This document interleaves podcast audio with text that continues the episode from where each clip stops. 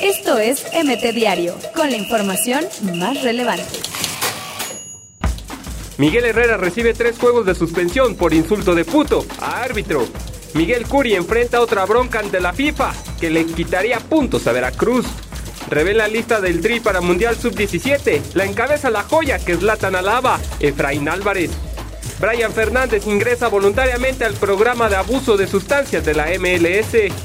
Campeones de 2005 y 2011 son un ejemplo para este Tri que va a Brasil, dijo el director técnico de la Sub-17.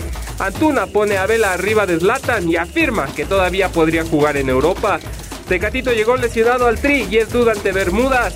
Goleada empeoró el promedio de goles de Ochoa y lo ubica entre los peores de la liga.